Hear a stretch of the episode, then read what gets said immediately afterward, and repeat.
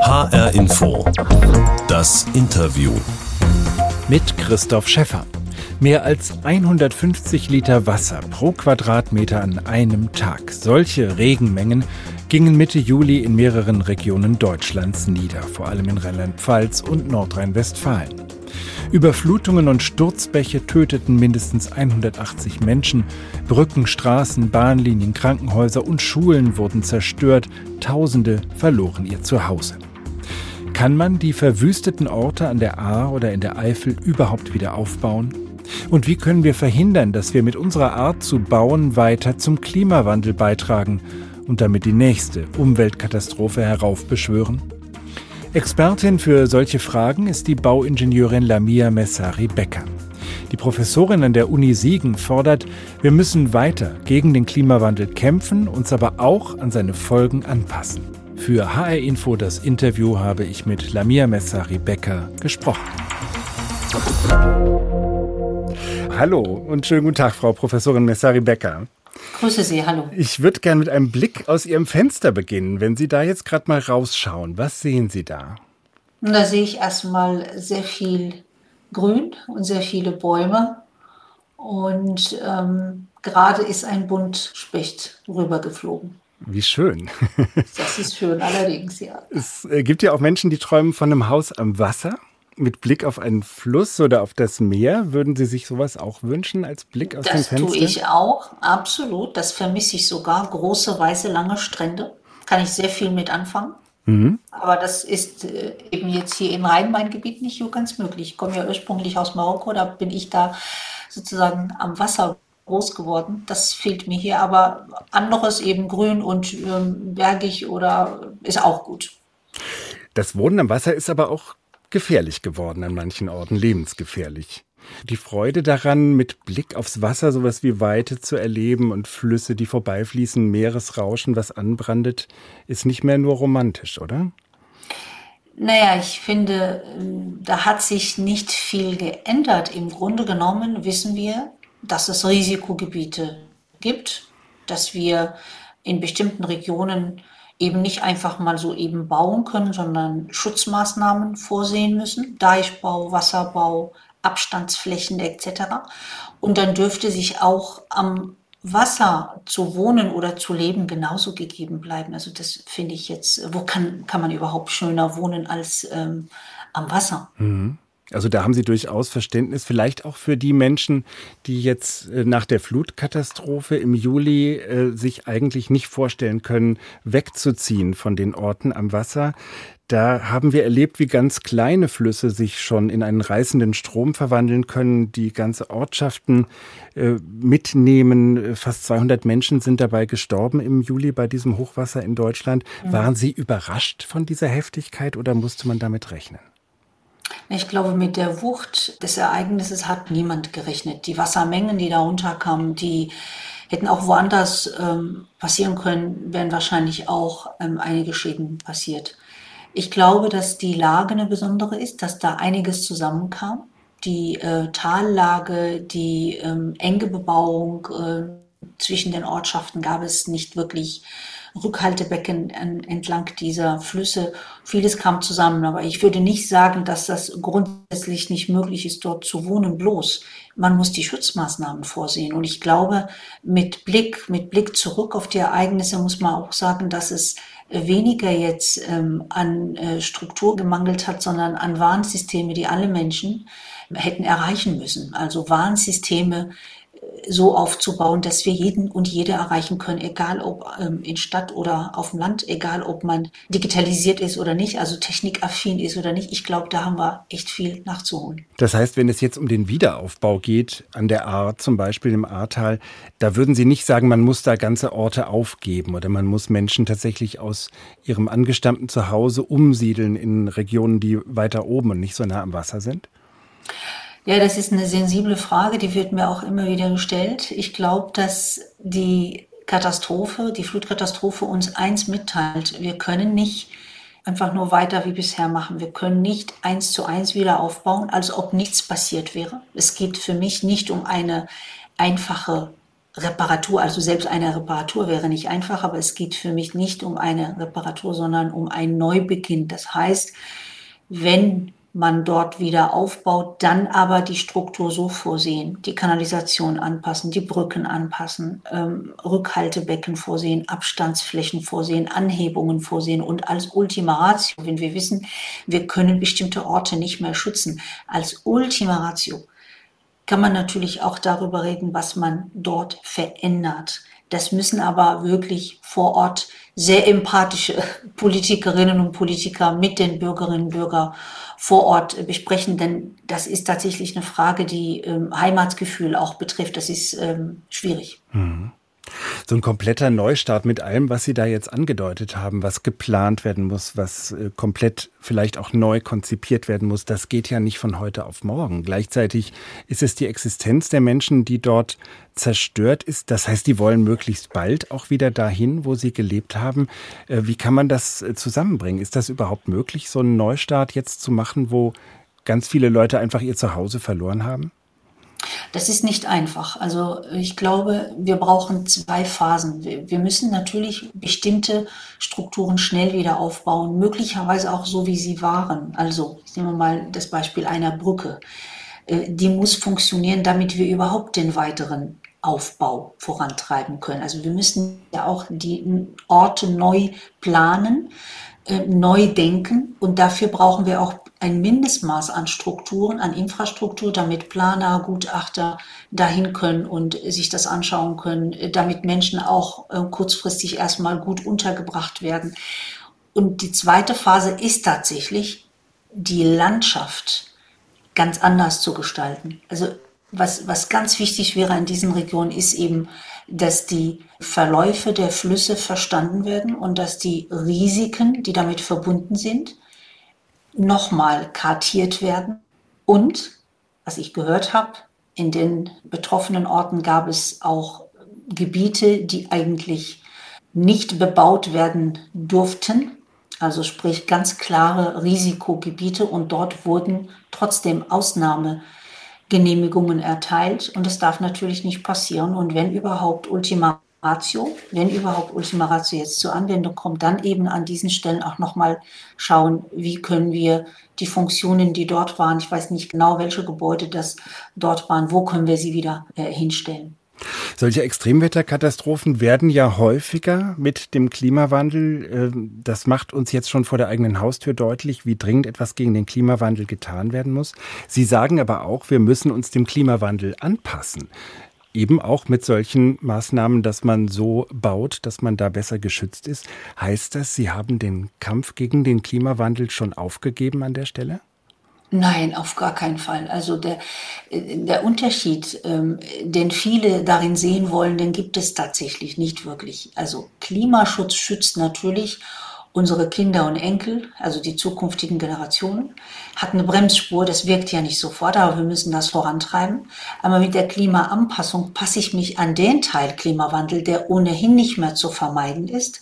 Ich passe mich an, unsere Strukturen und unsere Gebäude und Städte an und das schützt natürlich Menschen heute und hier. Nicht erst die zukünftigen, sondern heute und hier Menschen und ihre Existenzen und durch die Anpassung logischerweise auch die zukünftigen Generationen. Deshalb ist Klimaschutz und Klimaanpassung erst einmal kein Entweder-Oder, sondern sowohl als auch und die gehen auch Hand in Hand.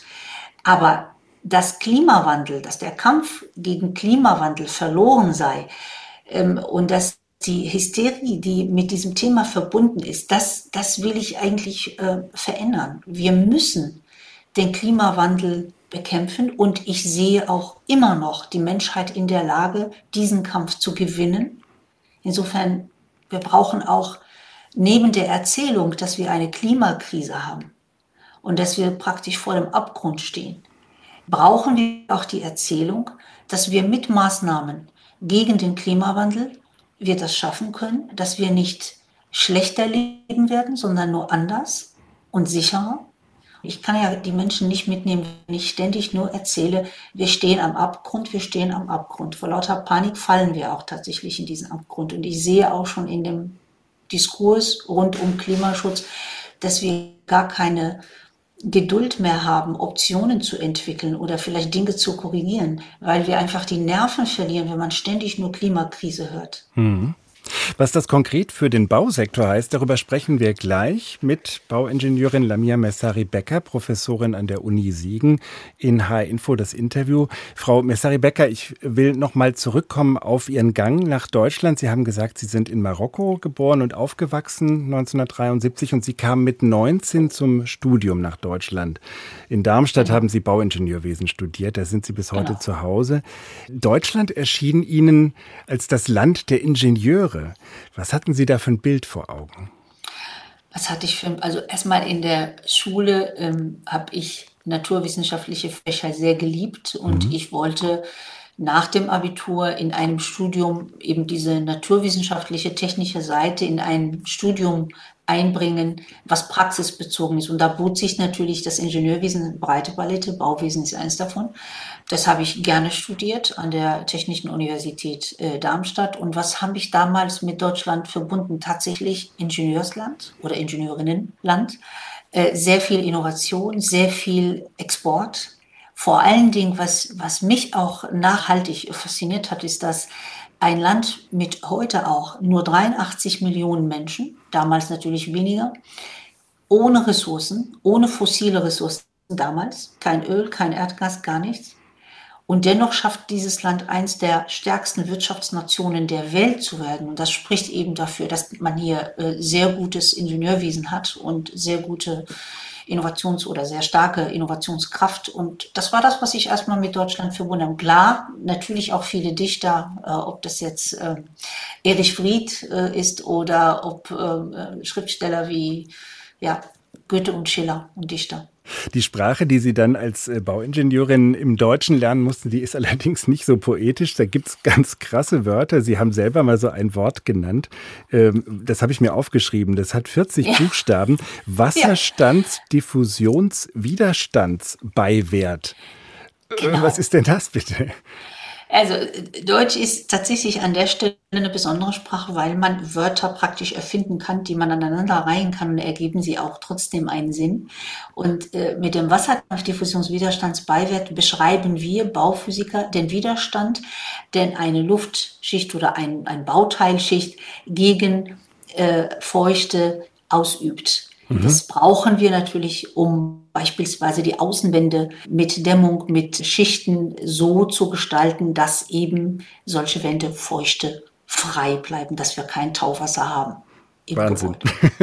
Und dann kommt da so ein Mammutwort bei raus. Absolut, ja. Ähm, Sie haben an der Uni Darmstadt als wissenschaftliche Mitarbeiterin gearbeitet, waren in einem Planungsbüro in Frankfurt und jetzt sind Sie seit 2013 schon Professorin an der Uni Siegen für ähm, Gebäudetechnologie und Bauphysik. Und Sie haben sich wissenschaftlich schon sehr früh mit dem Thema Nachhaltigkeit und eben auch mit CO2-Emissionen äh, und Zertifikaten beschäftigt. Anfang der 2000er Jahre. Warum war Ihnen das schon damals so wichtig?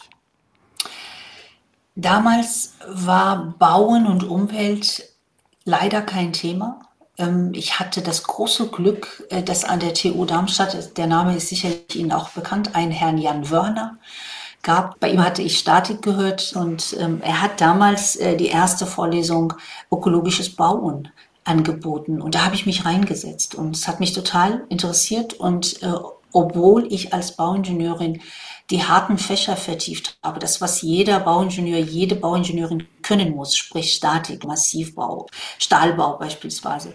Und das hat mir aber eben nicht gereicht, weil äh, ich damals schon wusste, Bauen bewegt unheimlich viel Ressourcen, unheimlich viel Masse und ist natürlich auch für viele Umwelteffekte verantwortlich und habe dann später in der Promotion mich mit ähm, energetischer Sanierung von ähm, Altbauten beschäftigt und mit der Frage, ist es eigentlich besser, einen Zertifikatshandel dort einzuführen anstatt KfW-Förderung? Wie ist es dann eigentlich, wenn wir die sogenannte Grauenergie von Sanierungsmaterialien mit berücksichtigen? Das war damals aber, wie Sie sagen, überhaupt kein Thema.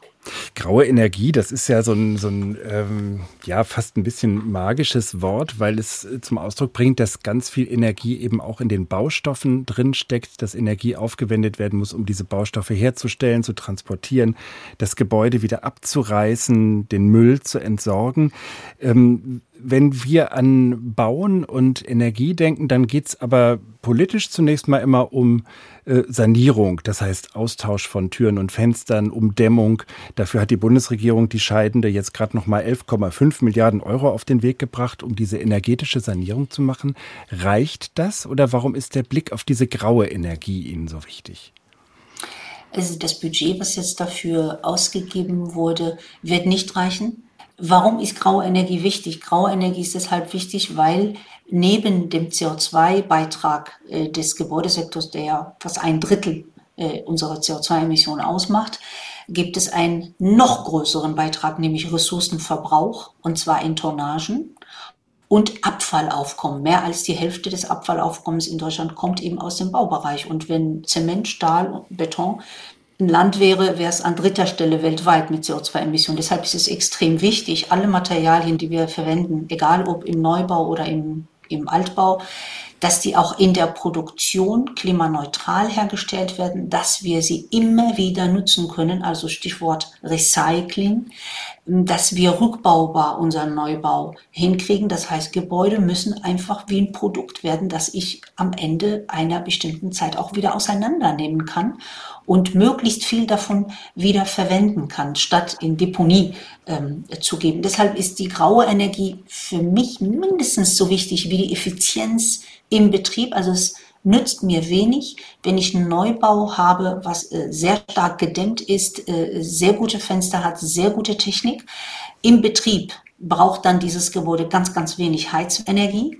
Aber die Materialien, die dafür aufgewendet werden müssen, bis ich überhaupt so ein Gebäude gebaut habe, die dürfen wir nicht außer Acht lassen. Das ist der Gedanke dahinter. Wir brauchen also im Baubereich eine Kreislaufwirtschaft, die die Ressourcen maximal effizient nutzt und sie immer wieder in im Kreislauf hält. Also Stichwort auch Lebenszyklus eines Gebäudes, Lebenszyklus eines Bauteils, dass das mitgedacht wird. Das heißt aber auch, dass äh, ein Gebäude abzureißen eigentlich so eine Verschwendung von eben dieser grauen Energie ist, dass es vielleicht sinnvoller ist, dieses Gebäude weiter zu nutzen oder umzubauen, anstatt jetzt äh, einen super äh, gedämmten Passivbau als Neubau sich dahinzustellen.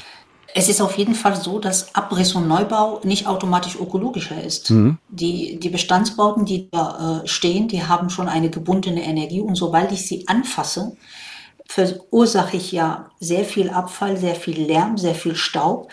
Unsere Städte sind gebaut und wir müssen mit der gebauten Umwelt, so wie sie ist, managen irgendwie diese Gebäude ökologischer im Betrieb, ökologischer in der Energieversorgung, vielleicht auch mal durch Umnutzung. Wir haben ja auch in Städten beispielsweise eine ganz hohe Wohnraumknappheit und da ist es manchmal auch klug, ein Bürogebäude, was jetzt nach Corona leer steht, eher umzubauen, umzunutzen ähm, und Wohnraum zu schaffen, anstatt das abzureißen und irgendwas daraus zu machen. Das Interview in HR Info mit der Bauingenieurin und Professorin Lamia Messari-Becker. Frau Messari-Becker, in dieser Sendung gibt es immer eine Kiste. Das ist hier die HR Info Interview Box. Die sehen Sie jetzt nicht von zu Hause aus, aber wir haben hier die Kiste stehen und da kommt eine Überraschung raus für Sie. Das ist in diesem Fall ein kurzer O-Ton, den spiele ich Ihnen jetzt vor. You have stolen my dreams and my childhood with your empty words, and yet I'm one of the lucky ones. People are suffering, people are dying. Entire ecosystems are collapsing. We are in the beginning of a mass extinction, and all you can talk about is money and fairy tales of eternal economic growth. How dare you! Haben Sie die Stimme erkannt? Ja, natürlich. Das war Greta Thunberg. Greta Thunberg, die heute auch in Berlin ist. Genau, beim Klimastreik, zwei Tage vor der Bundestagswahl. Das ist der Tag, an dem wir diese Sendung aufzeichnen. Mit ihrem dramatischen Appell damals beim UNO-Klimagipfel 2019. Wie hat das damals auf Sie gewirkt, als Sie diese Rede von Greta Thunberg gehört haben? Ja, also ich habe äh, Greta Thunberg in allem, was ich von ihr bisher wahrgenommen habe, als sehr engagiert, als extrem fokussiert auf dieses Thema und als Ja, faszinierend unpolitisch eigentlich. Ihr geht es tatsächlich um dieses Thema und vielleicht ähm, würde ich sicherlich einiges anders machen, aber ähm, die Wahrhaftigkeit und die Ehrlichkeit, die ist, glaube ich, nicht von der Hand zu weisen. Sie, sie meint das ernst und sie hat sehr viel bewegt.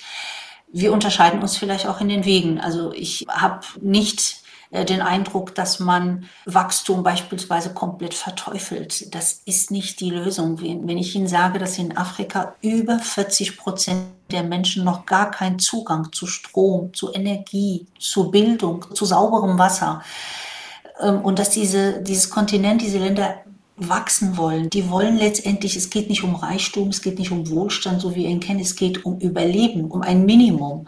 Und allein deshalb werden diese Länder eben wachsen müssen. Und deshalb ist Wachstum alleine für mich noch kein Problem, sondern ähm, wir müssen dahin kommen, dass unser Umgang mit Ressourcen nachhaltig wird. Das heißt, wir, wir werden einfach aufgrund dieser Tatsache mit Afrika, mit Asien in der Zukunft einen enormen, noch einen größeren Ressourcenverbrauch erleben. Und deshalb ist die Lösung eben nicht in Verzicht und in Verteufeln von Wachstum, sondern tatsächlich in Ideen, in Technik. Wie kriegen wir die Ressourcen effizient um? Wie kriegen wir eine Kreislaufwirtschaft um? Wie kriegen wir vor allen Dingen im Klimaschutz auch zu dem Appell von, von Greta Thunberg, wie kriegen wir dieses Thema eigentlich als Teil der Außenpolitik, als globales Thema gestemmt, weil es hilft ja gar nicht, wenn wir hier unter uns bleiben, unsere Maßnahmen rein äh, intern definieren, also auf nationaler Ebene. Aber da draußen äh, geht es ja weiter wie bisher und es werden weiterhin Kohlekraftwerke aufgebaut. Da müssen wir hin, dass wir irgendwie durch einen Technologietransfer, durch Energiepartnerschaften eben auch diese Länder diesen Weg mitgehen ohne dass die auf ihr Recht eben verzichten, auch Wohlstand für ihre Gesellschaft zu schaffen. Greta Thunberg verlangt ja von der Politik, dass sie mehr auf die Wissenschaft hören soll. Und das ist ja eine Rolle, äh, Frau Messari-Becker, die Sie ausüben. Sie waren lange Jahre in der Politikberatung im Sachverständigenrat für Umweltfragen der Bundesregierung. Sie sind seit einem Jahr im Club of Rome, also ein sehr renommiertes Gremium, was schon früh vor den Folgen mhm. auch des grenzenlosen Wachstums gewarnt hat. Ist das eine Rolle, in der Sie sich auch als politische Akteurin verstehen und freuen Sie sich dann über so eine Unterstützung von Fridays for Future, dass Sie sagen, die Wissenschaft hat hier jetzt mal das Sagen und die Politik soll sich daran orientieren? Nein, das, äh, diese Entwicklung freut mich überhaupt nicht. Ähm, vielleicht noch mal kurz zur Politikberatung. Klar hat mir meine Berufung in den Sachverständigenrat ja die Chance auch gegeben, mich an dieser wichtigen Stelle für die Umweltpolitik Deutschlands zu engagieren einem Land, dem ich auch als Migrantin sehr viel zu verdanken habe. Und so konnte ich auch ein paar Themen dort setzen im Bereich Wohnraum oder nachhaltige Quartiersentwicklung. Aber ähm, in dieser Erfahrung habe ich auch erlebt, dass Wissenschaft sehr, sehr ideologisch werden kann und Politikberatung sich verwechselt mit Politik. Politikberatung ist eine wissensbasierte Beratung. Wissenschaftler haben aber kein demokratisches Mandat. Das heißt, sie dürfen natürlich Empfehlungen ausarbeiten, Optionen aufzeigen, die dürfen nur nicht regieren. Und äh, wer regieren will, muss auch die politische Verantwortung übernehmen. Das tun und das wollen auch Wissenschaftlerinnen und Wissenschaftler gar nicht. Aber was ich beobachte, ist eben eine Ideologisierung.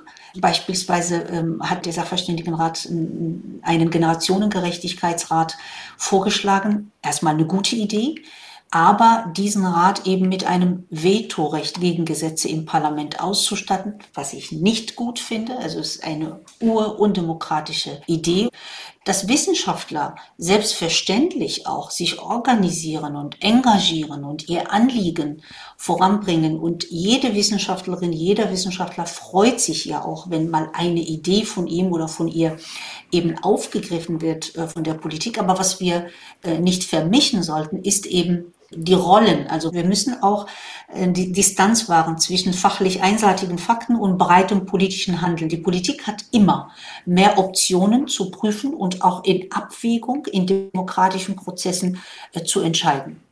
Nach der Flutkatastrophe im Juli sind Sie ja in der breiten Öffentlichkeit auch äh, bekannt geworden, dadurch, dass man ja nach einer Expertin gesucht hat, die diese ganzen Baufragen mit Blick auf Klimawandel, aber eben auch mit Blick auf die Bedrohung jetzt zum Beispiel von Ortschaften an Flüssen einschätzen und dazu äh, was sagen konnte. Wie erleben Sie diese öffentliche Debatte jetzt im Folge dieser Flutkatastrophe? Hat sich an dem Bewusstsein der Politik etwas geändert, auch noch in Wahlkampfzeiten? Ich habe erstmal das so erlebt, dass das Interesse mich sehr, sehr überrascht hat, dass wenn jemand sagt, Klimaanpassung ist mindestens so wichtig wie Klimaschutz, da war offenbar der Begriff Klimaanpassung überhaupt nicht bekannt. Das fand ich schon sehr, ähm, sehr interessant. Also mhm. das ist nichts Neues und das sagen ja auch Kolleginnen und Kollegen schon seit Jahren. Das ist das eine. Äh, ob das bei der, in der Politik so richtig angekommen ist, ich glaube, das ist jetzt nicht sichtbar, ehrlich gesagt. Es gibt natürlich die Wiederaufbaumaßnahmen und die Geldmengen, die man jetzt zur Verfügung gestellt hat. Das ist ja das eine. Da muss man natürlich auch kurzfristig reagieren. Aber ob wir langfristig das Bauen Wohnen, Stadt- und Raumentwicklung wirklich als politisches Gestaltungsfeld für mehr Nachhaltigkeit, mehr Klimaschutz, mehr Anpassung, äh, mehr, mehr Ressourceneffizienz, Flächen- und Wassermanagement, ob wir das begriffen haben, ob das angekommen ist in der Politik, da bin ich mir noch äh, nicht sicher. Ich engagiere mich auf jeden Fall dafür, dass wir in diesem Bereich viel mehr machen weil wir auch eine Erzählung brauchen, wie wir Nachhaltigkeit mit der Lebensrealität der Menschen vor Ort, in ihren Städten, an ihrem Arbeitsplatz, da wo sie wohnen und leben, verbinden können. Ich glaube, diese Erzählung fehlt uns. Stattdessen hören wir immer so einzelne Vorschläge, Solardachpflicht oder Heizölverbot oder äh, Verbrennungsmotorverbot. Das sind aber kleinteilige, ähm, das ist ein Kleinklein der Umweltpolitik, was schade ist. Äh, so würde auch der Wandel nur ein, ein Stückwerk loser Ideen bleiben. Was wir brauchen, ist tatsächlich eine Vision, wie sieht eigentlich unser Lebensraum 2050 aus? Und da spielt natürlich die Klimaanpassung eine große Rolle und ich hoffe, dass es mittelfristig etwas bewegt in der Politik. Das war HR Info das Interview mit Lamia Messari-Becker. Bauingenieurin und Professorin für Gebäudetechnologie und Bauphysik an der Uni in Siegen. Ich danke Ihnen ganz herzlich. Dankeschön. Und als Podcast finden Sie HR Info das Interview auch bei Spotify in der ARD Audiothek oder bei hrinforadio.de. Mein Name ist Christoph Schäffer.